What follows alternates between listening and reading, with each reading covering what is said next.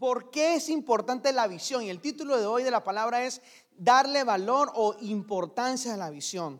La visión es nuestra vida, es nuestro es nuestro todo, es un recurso muy importante. ¿Por qué? Porque la visión marca un presente y proyecta un futuro, un caminar, una visión clara. Pero necesitamos sumar a ese propósito una visión específica, dada por Dios. Es imposible que tú y yo desarrollemos una visión o un proyecto si no incluimos a Dios. Es imposible que tú seas exitoso en tu vida, en cualquier área de tu vida, si no hay visión, si no hay proyecto. La iglesia del Señor tiene que ser una iglesia que se proyecta. Y cuando hablo de iglesia, no es en el ámbito ministerial solamente, es en cualquier área de tu vida o de mi vida. Si usted quiere montar una empresa, ser empresario, ser buen eh, papá, ser buen mamá, esposa, esposo, tú tienes que estar claro y es imposible hacer algo si no hay qué? Visión.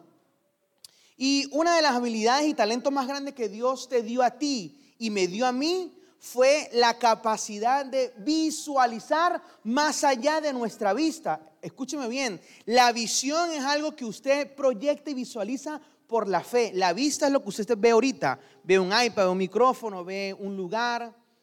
Y la visión que solo le da Dios esto es función del Espíritu. Entonces, usted necesita alinearse con el Espíritu Santo para poder tener claridad en lo que usted quiere proyectar.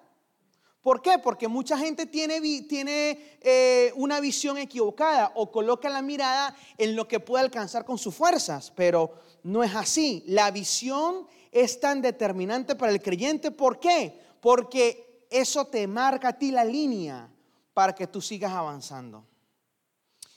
¿Por qué debemos ser determinantes en nuestra visión? Porque la visión en Cristo nos mantiene enfocados.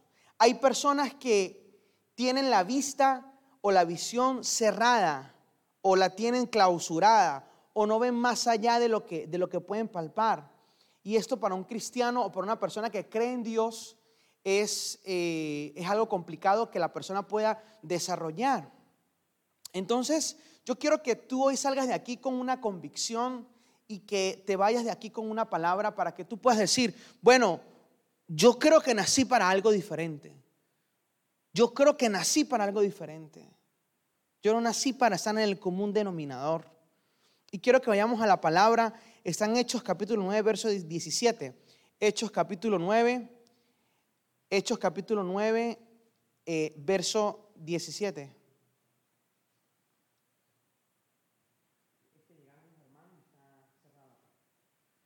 Hechos capítulo 9, verso 17. Miren lo que dice la palabra de Dios. Así que Ananías fue y encontró a Saulo. Escuche bien. Así que Ananías fue y encontró a Saulo. Puso sus manos sobre él y dijo, hermano Saulo, el Señor Jesús, quien se te apareció en el camino, me ha enviado para que recobres la vista y seas lleno del Espíritu Santo. Aquí vemos una verdad y una revelación increíble. Bienvenidos a la familia que acabaron de llegar. El verso 18, al instante algo como escamas cayó de los ojos de Saulo y recobró la vista. Luego se levantó y fue bautizado. Pero antes de seguir, yo quiero que usted se meta conmigo en la película. Saulo era un perseguidor de los creyentes. Él, y si usted lee todo el capítulo, él está eh, planeando y tramando para encarcelar y regresar a los que predicaban el Evangelio de Cristo desde Damasco encarcelados hasta Jerusalén. Él había enviado cartas, él había enviado cartas y le dijo a los gobernantes, a los sumos sacerdotes, esta gente, eh, por ejemplo, Leslie, no, él no, él no tiene la capacidad, él vamos a encarcelar, encadenado. ¿Eh? Elvira, no, usted ya no, nada. Entonces, ¿cuál era el plan de Saulo? era perseguir a los que creían en Cristo y traerlos encadenados. Encadenados. Em, había algo importante en Damasco porque era una ciudad estratégica. Estaba a 240 kilómetros de Jerusalén. Y el plan era impedir que el evangelio, el evangelio de Cristo tuviera éxito. Y cuando él estaba camino a, a Damasco, él andaba en su caballo y luego un resplandor vino a él, ¿verdad? Y se cayó del caballo y una voz le preguntó y le dijo, Saulo, Saulo, ¿por qué me persigues? Pero antes de esa voz, cuando Saulo estaba en el caballo, él iba con unos amigos ahí. Y cuando él se cayó del caballo, eh, los, los, compañeros escuchaban algo, escuchaban algo, pero no, no había claridad, no podían oír. O sea, esto quiere decir que Dios puede estar en cualquier lugar, pero tú lo oyes, tú lo escuchas. Es increíble esto. Y cuando él se cayó y preguntó, ¿quién eres tú? Yo soy Jesús al que tú persigues. Wow. Sigo avanzando y mire la orden de Cristo. Levántate y ve a la ciudad y se te dirá lo que debes hacer. Cuando Saulo se levanta y él abre sus ojos, se da cuenta que está ciego, que no puede ver. Y los, y los amigos, los compañeros lo tomaron de la mano y lo llevaron a, a ese lugar. Y ahí pasó tres días sin comer y sin eh, tomar ningún líquido. Entonces, aquí podemos ver una persona que puede vivir pero sin visión, sin claridad, sin nada en específico. ¿Cómo Saulo había escogido ese propósito de vida de convertirse en un perseguidor de las personas que hablaban de Cristo? La vista humana le dio a, a, Saulo, le dio confusión, porque él creía que estaba haciendo lo correcto. A veces nosotros pensamos que estamos haciendo lo correcto, pero estamos haciendo cosas torcidas, cosas equivocadas. Y hoy Dios quiere traerte a ti y a mí claridad. En Saulo, él pensaba que estaba sirviendo a Dios, persiguiendo a las personas que, predicaban de su palabra. Una vida sin visión es una vida sin fe. Escuche bien, una vida sin visión es una vida sin qué? Sin fe. Saulo era un varón que conocía la ley, estudiaba la ley. Él había estudiado en una escuela increíble que era en la sinagoga de Gamaliel, fue su maestro, pero él no tenía fe. Saulo no tenía fe. Y mire lo que dice 2 de Corintios capítulo 5, verso 7. 2 de Corintios capítulo 5, verso 7. Pues vivimos por lo que creemos y no por lo que vemos. La fe nos hace mirar con ojos espirituales, nos hace ver el plan de Dios para ti, para mí. Los ojos de Dios están sobre ti, están sobre mí. Cuando tú permites que la mirada de Dios esté contigo, te arrope y dejas que Él trabaje contigo, hay una marca en tu vida. Hay una marca de la promesa, hay una marca del bien. Todo lo que tú hagas te va a salir bien. ¿Por qué usted cree que su vida cuando va mejorando, cuando va de victoria en victoria, de gloria en gloria, es porque usted está haciendo las cosas mal? No, es porque usted está acatando la visión de Dios para ti y para mí. El hecho de que Saulo haya sido preparado y capacitado, eso no le daba a él el lugar para estar en el, en el propósito correcto. No, él necesitó encontrarse con Dios cara a cara, a dejarse abrazar por el amor de él, para poder empezar a tener sentido, porque hay gente que usted le pregunta, ¿usted cómo sí? Yo tengo planes, proyectos, pero no hay plenitud ahí. No hay eh, eh, eh, una, una apertura, en el vocabulario no hay algo espiritual, no hay un proyecto a futuro donde, donde se incluya a Dios. No hay. Los planes de nosotros son muchos, pero el plan de Dios es uno solo, para ti, para mí. Ahora que dentro de, ese plan de Dios, Dios te bendiga, te prospere y te haga y te eleve más de lo que tú puedas imaginar, eso es otra cosa, porque nuestra mirada no está en las cosas que podemos obtener, nuestra mirada está en el que da las cosas que es Dios. ¿Tú deseas una familia feliz? Ahí está. ¿Tú deseas un, un trabajo mejor? ¿Tú tienes sueños, empresas? ¿Quieres una familia más unida, establecida? Ahí está la clave. Por fe andamos, no andamos por vista. Y yo quiero dar una pequeña referencia a esto. Cuando iniciamos la iglesia hace dos años, yo le decía ahorita a Leslie, este, cuando estábamos colocando las cámaras y eso, yo decía, no teníamos cámaras, porque yo quiero el cable, quiero abrir aquí el piso y quiero enterrar los cables y quiero que sea mejor, todo, quiero que cada día más sea mejor.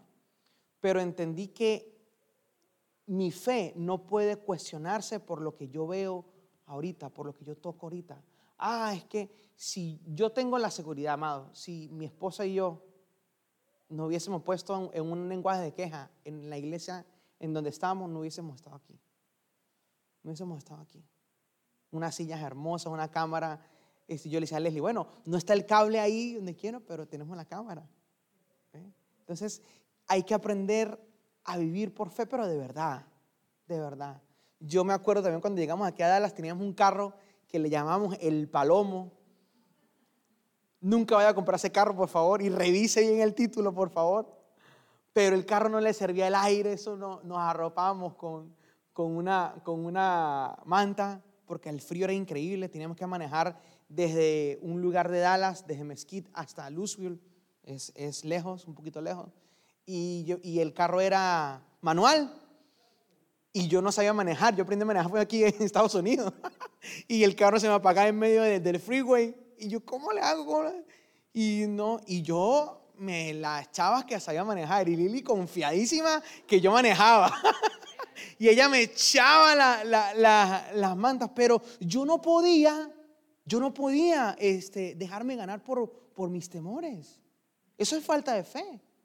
Cuando tienes temor, no, es que no, no, es que este, este es para el que tiene papeles o este es para el que tiene más tiempo aquí. Y nosotros, y seguimos y nos no, vamos a darle, vamos a darle, hasta que ya el carro ya no se me pagó ya. ¿Sí? y seguimos, y seguimos, y seguimos. Por eso la visión 2022 es orden y firmeza. Orden y firmeza. Yo y a Lili, no importa lo que pase, pero nosotros estaremos firmes en lo que hemos creído. Sin saber hacia dónde Dios nos iba a llevar firme. Y lo que yo te quiero animar hoy es, mantente firme en el Señor. No cambies, no negocies, no firme en el Señor. Esto fue lo que a Pablo le trajo Saulo, pero se convirtió en Pablo luego, que le trajo esa convicción, que hoy hablamos de Pablo porque él tuvo convicción, disciplina, orden. Eso es lo que Dios quiere para nosotros. Y después Dios nos bendijo con un carro mejor. Maravilloso. Y, si no sabe esto, Elvira, se lo va a contar aquí lo que están viendo en vivo. Esto es un cuento que no sabe nadie. Estaba con el palomo y llevando frío, frío, bueno. Y llegó, llegó una familia no, mire, tome este carro, tómelo. No, pero es que yo no tengo para pagar. No, no, no, no, pero tome el carro. Vaya, no, y ¿sabe cómo me dijeron? Vaya a ver el carro, a ver qué tal. Yo pensaba que el carro era para ellos. Cuando me dicen, no, el carro es para usted. No, pero es que yo no, el carro es para usted. Yo no lo voy a creer. Va, llévese el carro, lléveselo. Cuando ¿Y qué hice? ¿Que me fui para la playa con el carro? Bueno, sí, después me fui. Pero ¿qué hice? Trabajé y puse es lo, que, lo poco que, que, Dios me, me, entregó, le di valor y lo puse a disposición. ¿Qué talentos, qué dones tienes tú que puedas colocar al servicio de Dios? ¿Qué tienes en tus manos? Porque Dios no te va a dar la fe para que conquiste, para que sea para ti. ¿Qué Dios te ha dado a ti?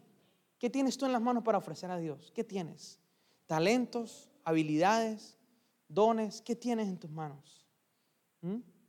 La fe nos hace mirar con ojos espirituales los planes que hay para nosotros. Y la mudanza para acá, ustedes ya saben ya la historia, y seguimos trabajando por la gente, seguimos evangelizando, seguimos orando por la gente. Y mire lo que dice Jeremías 29:11, pues yo sé los planes que tengo para ustedes, dice el Señor. Aquí hay algo que se llama seguridad. Cada vez que yo leo esto, me inspiro y me da seguridad que lo que estoy haciendo lo estoy haciendo bien, porque Dios me está dando esa convicción que yo no puedo recibir de ninguna otra persona. Yo no puedo buscar en otro lugar lo que Dios me dio a mí. Y eso es lo que Dios está diciendo a ti hoy. Yo sé los planes que tengo para ustedes. Son planes para lo bueno y no para lo malo, para darles un futuro y una esperanza. Hoy yo le decía al, servicio americano, yo le decía, Dios cambia tu mala situación tu mala experiencia, eso lo transforma para algo mejor. Lo transforma para algo mejor. Ah, pero es que proceso, ¿hasta cuándo yo voy a vivir este proceso? No, Dios va a cambiar lo malo por lo bueno.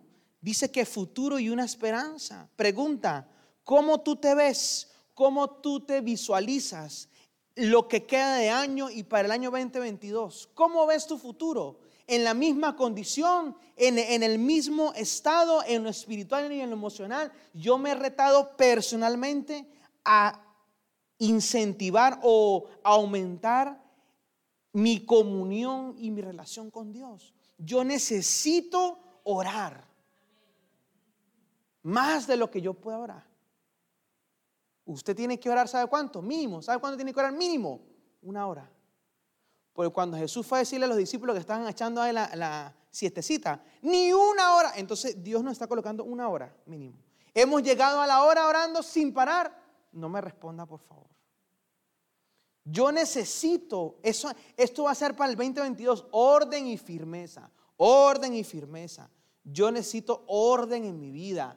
¿Cuáles son mis prioridades? ¿Cuál es mi enfoque? ¿Cuál es cambiar? El, tengo el, el, eh, la, el, carro, cambiarlo para el 20, 20, 20, 35 mil años. Me han llamado ya miles de veces y yo digo, no quiero, no quiero, déjeme quieto con lo que tengo. No necesito. No, pero es que le vamos a dar el último. Y llame a un amigo, ¿usted qué opina? Me dijo, si usted quiere deber más de lo que, métase. Si no, que quieto. No necesito. No necesito, no me llamen más. Hasta le metí spam a la, bloqueé esa, ¿sí? Entonces, ¿cuál es tu enfoque? ¿Cambiar el carro en el 2022? No. Mi enfoque, el suyo lo, respeto y lo bendigo. El mío va a ser oración. Oración. Oración y comunión con Dios. Estaba hablando con Lili que, y me soltó una perla increíble. Me dijo, una, una pareja pueden estar juntas, pero no puede haber comunión. ¿Por qué? Porque podemos estar en el carro y como yo sé, y yo ayer se lo dije a mi esposa, yo quiero ir contigo, sentarme en un lugar, porque quiero saber cómo estás. Yo quiero, yo quiero escucharte lo que tú tienes que decir. Así solo, eso fue, Mike, eso fue como una exigencia. Yo necesito que te sientes conmigo eh, y, no, y no tiene que ser en un lugar, no, no, no, en un Mac, bueno, la fritanga es mala, en, mete un café, un Starbucks, lo que sea, métase en donde sea. Y yo me senté, Lili, yo necesito que me digas cómo te fue en la actividad mujeres. Dime cómo te sientes, cómo está tú. A veces eh, uno tiene que sembrar en la comunión y así es lo que Dios quiere. Dios está esperando que tú te sientes con Él. Pon la silla en el cuarto, en el baño, en donde sea y dice, Señor, yo necesito hablar contigo y yo quiero que me oigas. No mentalmente, no. Dile lo que tú sientes. Dile lo que sientes. Dile, Señor, yo tengo anhelos, tengo sueños, pero yo quiero que tus planes, como son mejores que los míos, cúmplelos. Eso es visión. Es visión. Era necesario que Saulo se encontrara con Jesús para añadirle a todo el conocimiento que Saulo tenía, lo espiritual, darle sentido a ese conocimiento. Por eso mi oración como pastor es, Señor, dame personas que tengan capacidades, que puedan dar el máximo de su capacidad, que puedan dar el todo por el todo. Yo prefiero tener una iglesia de 15, pero que los 15 den lo máximo que tener 10 mil y que, y que no sirva para nada. Gracias a Dios que esto está en la iglesia correcta, en el lugar correcto, en el momento indicado. Sí. Yo la semana pasada estaba con la familia, fuimos a, una, iglesia increíble y la intención era que ellos se empoderaran y miraran y hablamos con el pastor de, de la iglesia, nos bendijo, oró por nosotros, nos bendijo, hablamos un rato, pero esto es para qué, para que vayan para allá, no, es para que usted se empodere y entregue lo que han, lo que han recibido de Dios. Entonces, Saulo no solamente era un, erudito de ley, él hablaba griego, latín, hebreo, arameo, tenía capacidad, él tenía la ciudadanía, era romano y también era judío, él tenía la doble nacionalidad, o sea que ese no era un, un ay, los papás de Pablo tenían, tenían dinero, ellos eran constructores de tiendas. O sea, que el jale estaba, Lucho, estaba bueno el jale ahí allá en ese tiempo, ¿sí? Echaban ganas con las tiendas, ¿sí? Entonces, y si usted estudia un poquito más la vida de Pablo, Pablo era una persona que se esforzaba, decía, yo no necesito nada de ustedes, yo necesito que ustedes abran el corazón y se dejen conquistar por Dios, prácticamente entre líneas le dice eso a la gente. ¿sí? Entonces, es necesario que tú y yo determinemos y nos preguntemos, ¿nuestra fe es verdadera? ¿En qué basamos nuestra fe? ¿En nuestros conocimientos? ¿En nuestros títulos? ¿En nuestras habilidades? en lo que proyectamos o en lo que papá y mamá me enseñaron, realmente no. No. Tu fe tiene que venir de tu espíritu, de tu alma. Debe ser una fe, y este es el otro punto, una fe genuina. Si tú tienes una fe genuina es porque tienes el carácter de Cristo, porque Cristo se está formando, te está levantando. Por eso usted tiene que animarse todos los días.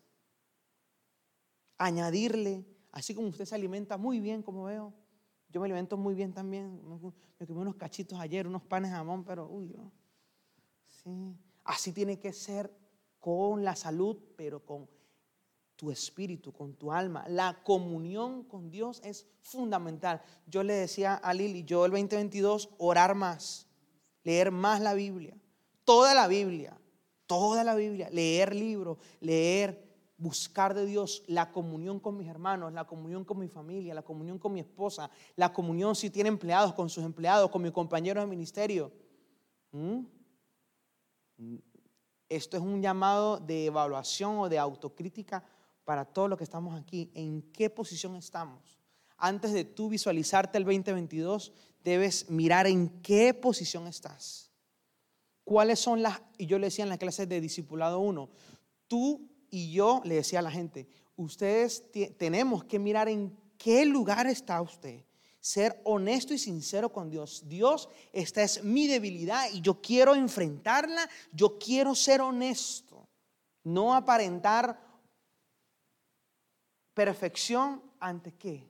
No, ser honesto contigo, Señor, y ayúdame a perfeccionar mi debilidad. Yo sé mis áreas cuáles, cuáles son débiles. Y yo le digo, Señor, ayúdame. Y no me estoy dando el punto. La fe genuina es tener la fe en Cristo y el carácter fortalecido. Hebreos 12.2, mire lo que dice. Hebreos 12.2, ahí, ahí, lo tiene Javier, creo que lo tiene ahí. Miren, esto lo hacemos al fijar la mirada en quién?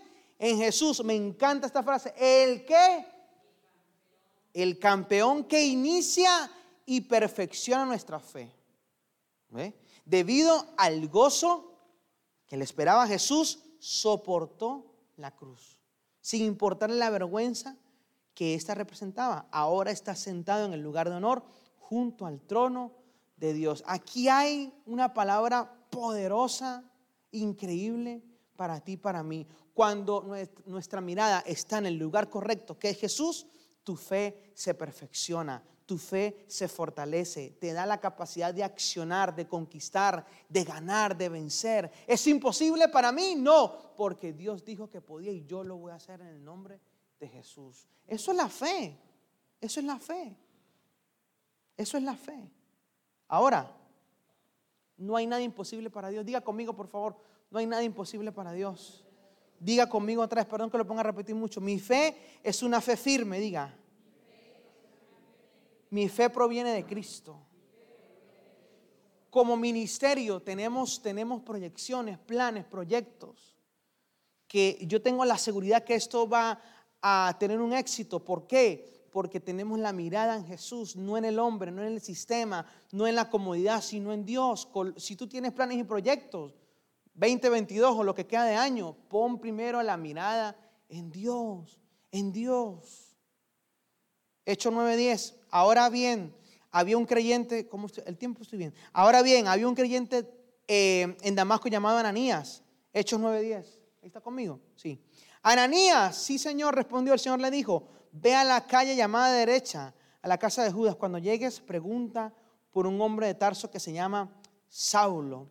Ananías aquí representa la visión.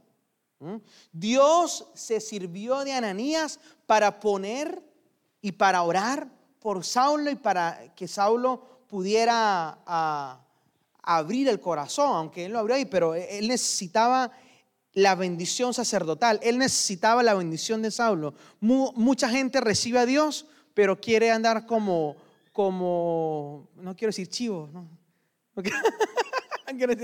Pero la gente recibe la, bendición de Dios y quiere andar así sin, como alma lleva, lleva a Cristo, vamos a decir la otra, como alma lleva a Cristo ya y lleva así, quiere, como, quiere, quiere andar así. No quiere someterse al hombre de la visión. No quiere someterse al que Dios llamó para bendecirte. ¿Mm? Estoy hablando yo de Ananías aquí. ¿eh? Ananías fue usado para orar por Saulo. Ananías puso la mano sobre Saulo y él recobró la vista y fue lleno del Espíritu Santo. Necesitamos que abrir el corazón para que la visión venga y que el hombre de la visión ore por ti y que seas lleno del Espíritu Santo. Eso es lo que te va a traer claridad. Cuando tenemos visión, cumplimos el propósito. El propósito de Ananías era ser instrumento de Dios, usado por Dios. Ananías tenía temor y Ananías le dijo a Dios, no, pero es que ese Saulo anda, anda matando a todos los, los evangélicos. Anda matando a todos. No, no, no, no. Yo para allá no voy, póngame a hacer otra cosa, póngame a orar por los míos, pero por uno que me está persiguiendo y quiere matar, no.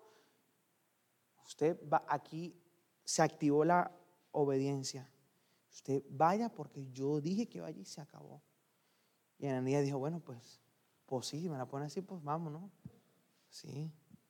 Entonces, a pesar de que él tenía temor por la fama de Saulo, él vio lo que, o se dejó orientar por Dios ¿eh?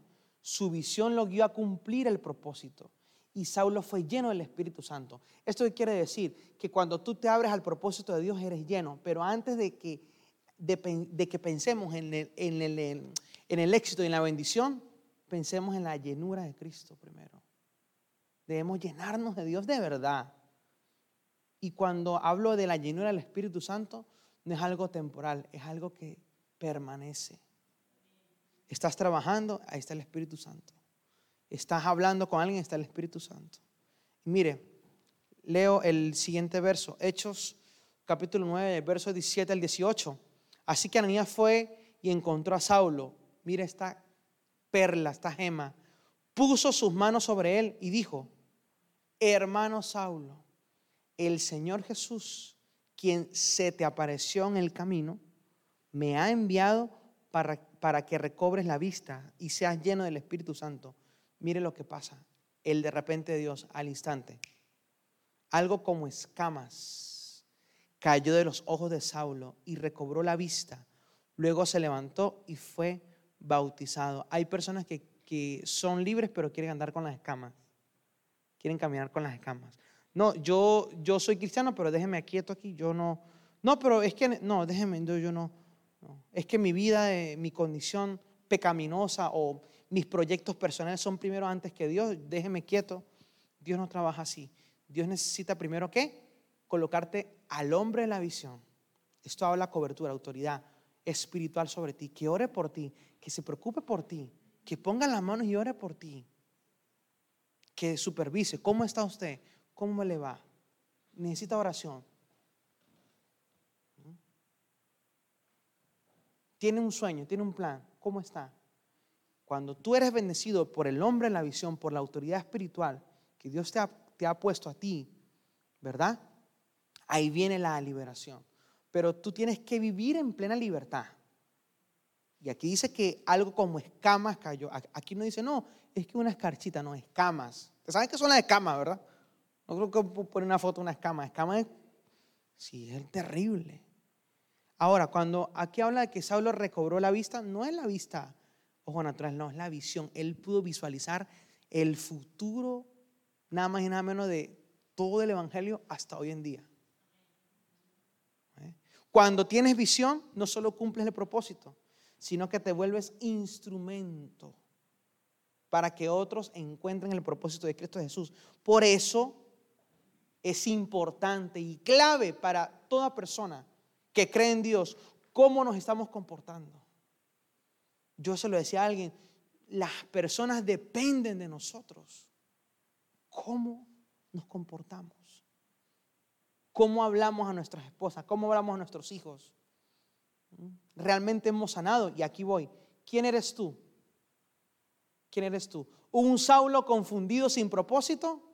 ¿Lleno de mucho conocimiento pero sin fe? O eres un Ananías, que eres instrumento de Dios y estás alerta y atento para cubrir la necesidad que existe en el mundo. Y cuando hablo del mundo es tu familia, tus hijos, tus amistades. La visión de Alfa es ganar familias, almas, disipularlas, consolidarlas y que puedan servir a Dios de una forma responsable, guardando la palabra. Yo le decía hoy a,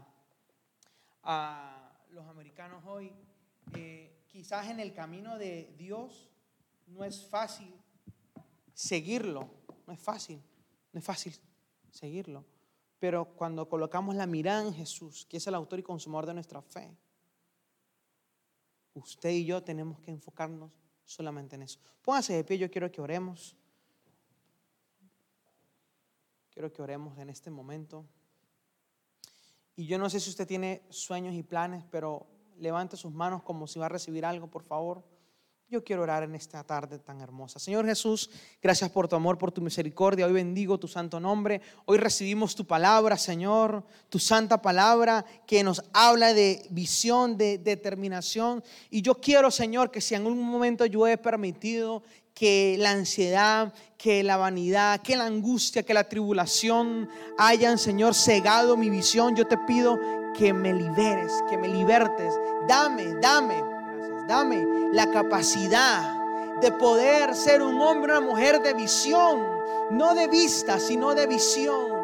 Una visión que cubra, que alcance mi vida, una visión que me ayude a conectarme contigo, a tener comunión, relación, una vivencia auténtica del cristianismo, del evangelio. No quiero ser igual, no quiero ser igual, yo quiero ir de gloria en gloria, yo quiero ir de victoria en victoria, yo quiero que quites las escamas de mi vista, yo quiero que quites toda culpa, todo sentido de culpa, yo quiero caminar en libertad, porque tú me has hecho libre, yo soy libre para adorar, yo soy libre para ser un hombre, una mujer de visión clara, de una visión honesta, de una visión oh Padre, que ayuda, que impulsa, que levanta, que proyecta, que ama, que abraza, Señor. Hoy pongo mi confianza en ti. Hoy pongo mi mirada en ti. Hoy pongo mi esperanza en ti, autor y consumador de mi fe. Hoy yo quiero terminar este, este 2021 en victoria, lleno de ánimo,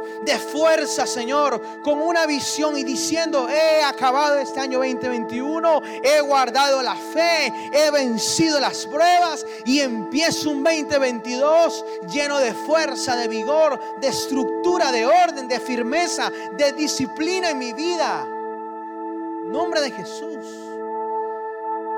Un año de victoria, un año de retos, de desafíos donde seremos procesados, pero saldremos victoriosos, donde pasaremos por el fuego, pero no nos quemaremos, donde las aguas no nos van a ahogar, porque mi esperanza, mi confianza está puesta en ti, Señor. Todos los días de mi vida yo te seguiré y estaré bajo tu bendición y tu cobertura. Gracias Dios, porque mejor estar un día en tu casa que mil fuera de ellos. En el nombre de Jesús. Amén y amén. Dios me lo bendiga, me lo guarde.